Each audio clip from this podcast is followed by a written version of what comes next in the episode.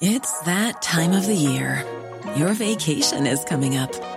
You can already hear the beach waves, feel the warm breeze, relax, and think about work. You really, really want it all to work out while you're away. Monday.com gives you and the team that peace of mind. When all work is on one platform and everyone's in sync, things just flow wherever you are. Tap the banner to go to Monday.com.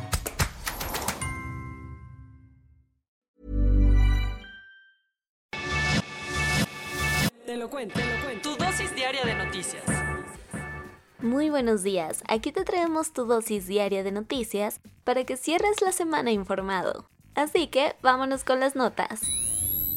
Ayer acabó una era, y todo el mundo se detuvo con la muerte de la reina Isabel II, que dio su último adiós desde su residencia de verano en Escocia. Desde muy temprano, el Palacio de Buckingham anunció que la reina Isabel II se encontraba bajo supervisión médica y que sus familiares se estaban trasladando a su residencia de verano, el castillo de Balmoral, en Escocia. Al final, tras algunas horas de incertidumbre en todos los rincones del reino y otras partes del mundo, la familia real confirmó la noticia en su cuenta de Twitter. La reina Isabel II había muerto. El comunicado oficial del Palacio de Buckingham fue claro, y de una manera solemne pero muy directa informó, la reina ha muerto en paz en Balmoral esta tarde, y sin esperar a las ceremonias, agregó que el ahora rey Carlos III de Inglaterra y la reina consorte Camilla Parker Bowles viajarán hoy mismo de vuelta a Londres, empezando así su legado en el trono. El Senado discutió en el Pleno la reforma de AMLO para que la Guardia Nacional pase a manos del ejército. El Senado pasó rapidísimo en comisiones la iniciativa de López Obrador para que la Guardia Nacional se convierta en un nuevo brazo armado de la Sedena, y con la misma la mandaron este mismo jueves al Pleno, para de una vez votarla.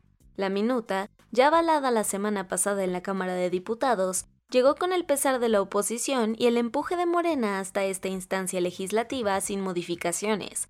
Esto obviamente preocupó a activistas, organizaciones, periodistas y en general a muchos sectores de la sociedad, por el miedo a que las labores de seguridad pública pasen completamente a manos de los militares. Incluso en la semana, a las afueras de este recinto, colectivos protestaron para frenar la propuesta.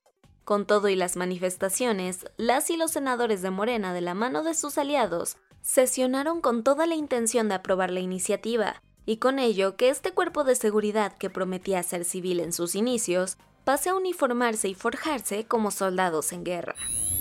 Vámonos a los cuentos cortos. Justo cuando creíamos que las y los ministros iban a mandar a volar la prisión preventiva oficiosa, sepultando así la posibilidad de que esta medida cautelar fuera borrada de las leyes mexicanas, le dieron un plot twist a la discusión. Resulta que pese a las diferencias, sí hubo consenso de que esta medida viola los derechos humanos, por ende quedaron de retirar las actuales propuestas para redactar nuevas. Todavía no hay fecha para esto, pero algo es algo. Hace unos meses te contamos que Peña Nieto se hizo de la Golden Visa en España, por invertir medio millón de euros allá. Pero ahora resulta que antes de obtener ese visado intentó que le dieran su estadía por razones excepcionales. Todo con tal de saltarse los trámites habituales. Esta figura realmente se usa para ayudar a personas muy vulnerables, por lo que obviamente se la negaron. Mientras en México la Fiscalía mantiene abiertas varias investigaciones en su contra por presunta corrupción. Sin cambios en su ruta, el huracán Kai tocó tierra en las costas de Baja California Sur, pero siendo categoría 1. Eso sí, no porque llegó debilitado significa que no pegó feo, ya que registró vientos sostenidos de 120 a 150 km por hora y provocó oleajes de entre 6 y 9 metros de altura. Además, la CFE reportó que al menos 23.962 de sus usuarios tuvieron fallas en el servicio de electricidad.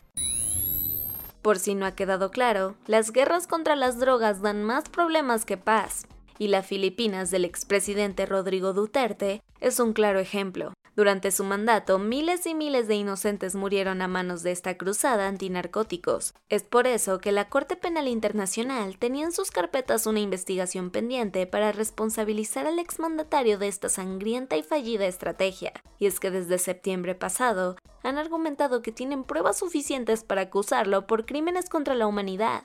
Sin embargo, el gobierno actual liderado por Ferdinand Marcos Jr.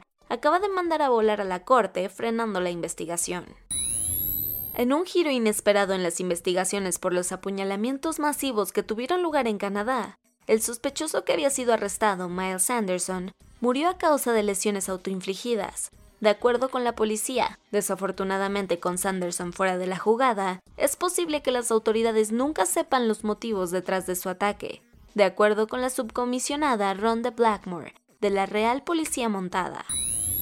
Y para que empieces el día con buenas vibras, te contamos que en un nuevo pasito hacia la inclusión, y para que las nuevas generaciones abracen al mundo con toda su diversidad y sus expresiones, el programa infantil Peppa Pig ha presentado una pareja del mismo sexo en su elenco de personajes. Así, esta es la primera vez en 18 años de transmisiones que presentan a una familia integrada por miembros de la comunidad LGBTIQ. Y eso fue todo por el día de hoy. Yo soy Ceci Centella y nos escuchamos el lunes para tu dosis diaria de noticias. Bye. Hi, this is Craig Robinson from Ways to Win, and support for this podcast comes from Invesco QQQ the official ETF of the NCAA. Invesco QQQ is proud to sponsor this episode and even prouder to provide access to innovation for the last 25 years. Basketball has had innovations over the years too. We're seeing the game played in new ways every day. Learn more at Invesco.com slash QQQ. Let's rethink possibility. Invesco Distributors, Inc.